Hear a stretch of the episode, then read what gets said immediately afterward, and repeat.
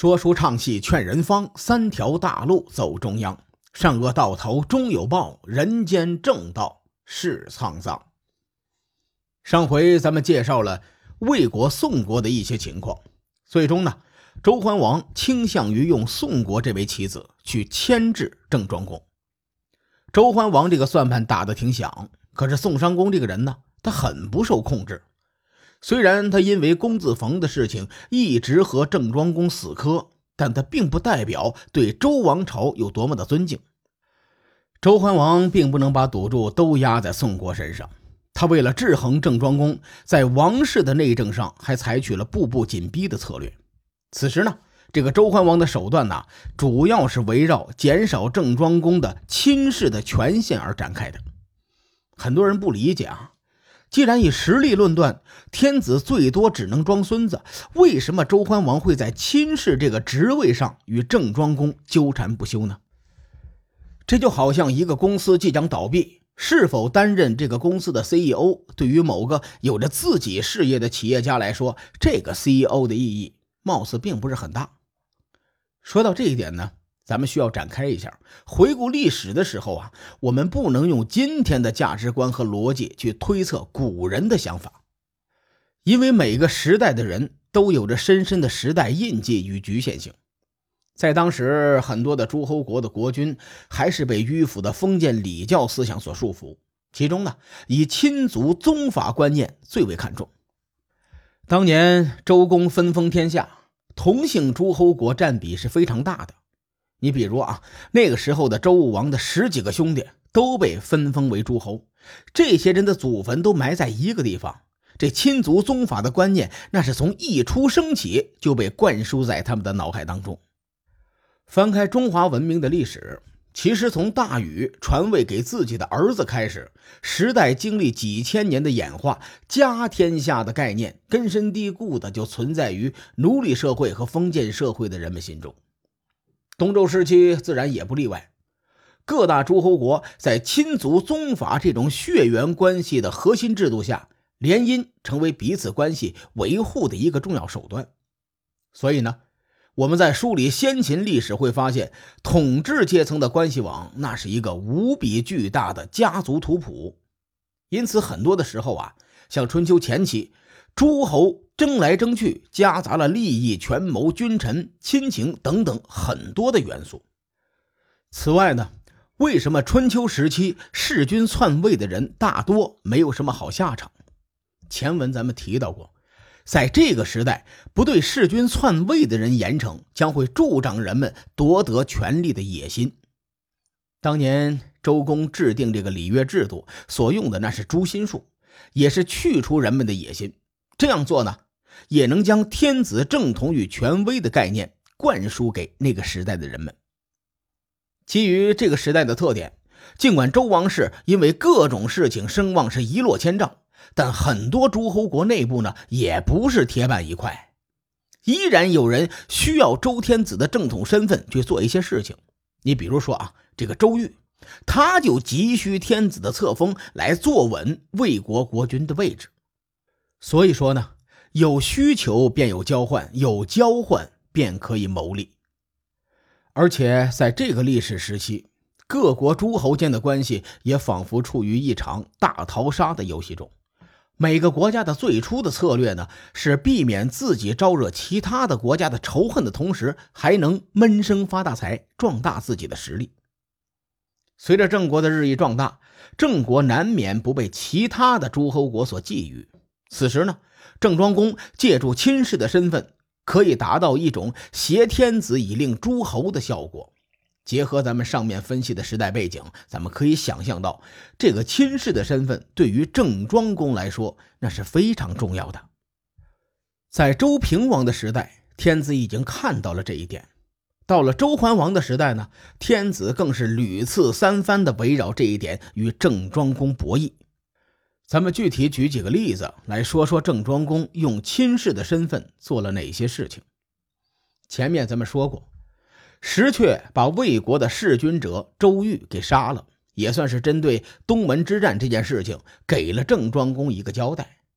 可是东门之战的另一个主谋宋商公还一直蹦跶着，而且蹦跶的那是越来越欢呐。公元前七百一十八年，宋襄公非常愉快地抢夺了一个小的诸侯国诸国的土地。诸国是子爵国，在今天山东邹城附近。他们原本呢是鲁国的附属国，按道理来说，这件事应该由鲁国来管。但是郑庄公呢？为了报东门那场战役的仇，抓住这个机会来报复宋国。有一句话叫做“春秋无义战”，那什么是义战呢？另一句话做了解释，叫做“征伐自天子出”。也就是说，宋商公抢夺诸国的土地是不正义的，而天子因为这件事情讨伐宋国，则是正义之师。于是，郑庄公利用自己亲事的身份，借助天子的名义，对宋国严厉谴责，并且带领着周天子的军队与诸国的军队会合。咱们从这里可以看出啊，亲氏这个职位，他权力到底有多大？郑庄公可以带着天子的军队出征。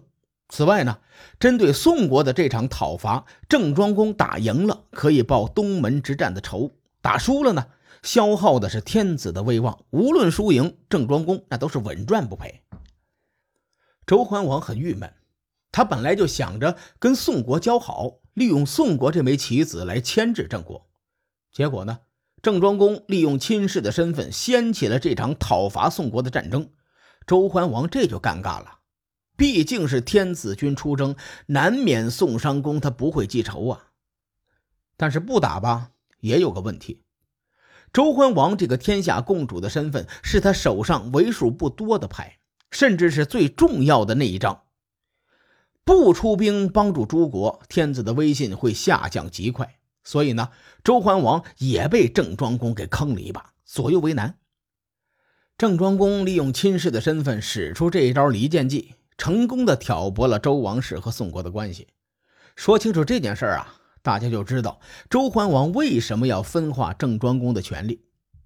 于是后来呢，周桓王将亲事的权力一分为二，让郑庄公为左亲事，国公继父为右亲事，二人共掌朝政。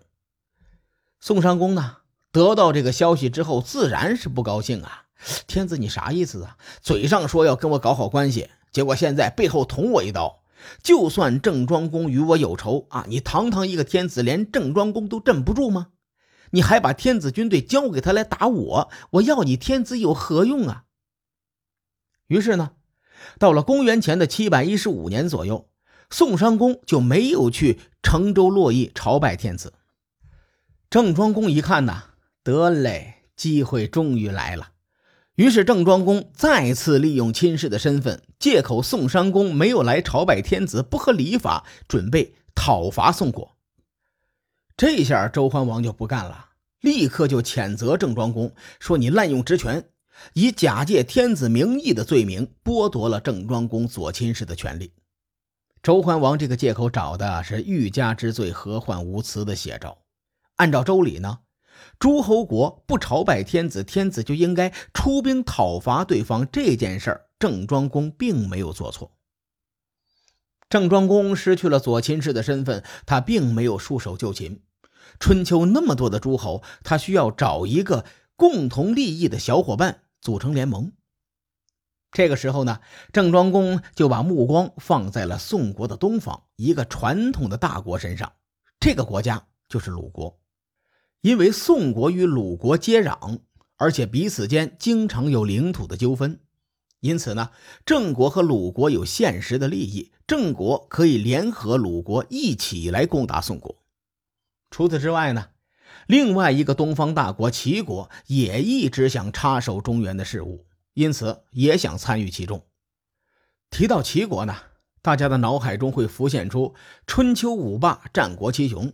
这个国家是东周了不起的势力之一，但实际上，从周公把姜尚分封在齐国的时候，已经做了防止这个国家插手中原的手段。在西周末年，齐国不断的衰落，等齐僖公继位的时候，国力才慢慢的缓过来。齐僖公也是一个有着大才的君主，他与郑庄公合称庄僖小霸。也是在这个时期呢开始崭露头角。周郑交恶的这个矛盾当中，齐僖公选择了站在郑庄公的身后，自然会与王室有所疏远。然而齐国一来距离周王室很远，二来自己又是异姓诸侯国，所以现实的利益对齐僖公的诱惑会更大一些。所以呢，这个齐国也参与到了讨伐宋国的战争中。公元前七百一十三年，鲁国、齐国、郑国的三国联军在坚地。击败宋军，这个坚地啊，就是今天山东金乡和成武的交界处。通过交战的地点，咱们可以看到，郑国大军远离国境，长途行军。宋国呢，不甘示弱，趁着郑国大军不在国内的情况下，联合魏宣公偷袭郑国。但宋襄公和魏宣公人品都不咋地，两个人面和心不和。行军脱节，被郑庄公抓住机会，一顿暴锤。这一战得胜之后，郑庄公更是顺势率军攻入宋国，狠狠地教育了宋襄公一顿。面对郑国、齐国、鲁国的铁三角，宋襄公很郁闷呐。周桓王更郁闷，因为齐鲁都是东方大国，周桓王不敢轻易得罪，尤其是鲁国。无论从实力还是感情上来说，都是周桓王不得不拉拢的对象。当年平王驾崩以后，葬礼的赞助费那都是人家鲁国出的。更重要的是，史书上记载，周礼尽在鲁。周桓王此时最有力的武器，就是基于礼乐制度下周天子的正统和威仪。所以，周王是在对待鲁国的问题上不能做得太绝。否则呢，不利于自己的统治。所以周桓王看着郑庄公与齐鲁两国是越走越近，心里干着急，没办法。因为亲事这张牌已经打完了，宋国又刚刚被揍了一顿，指望不上。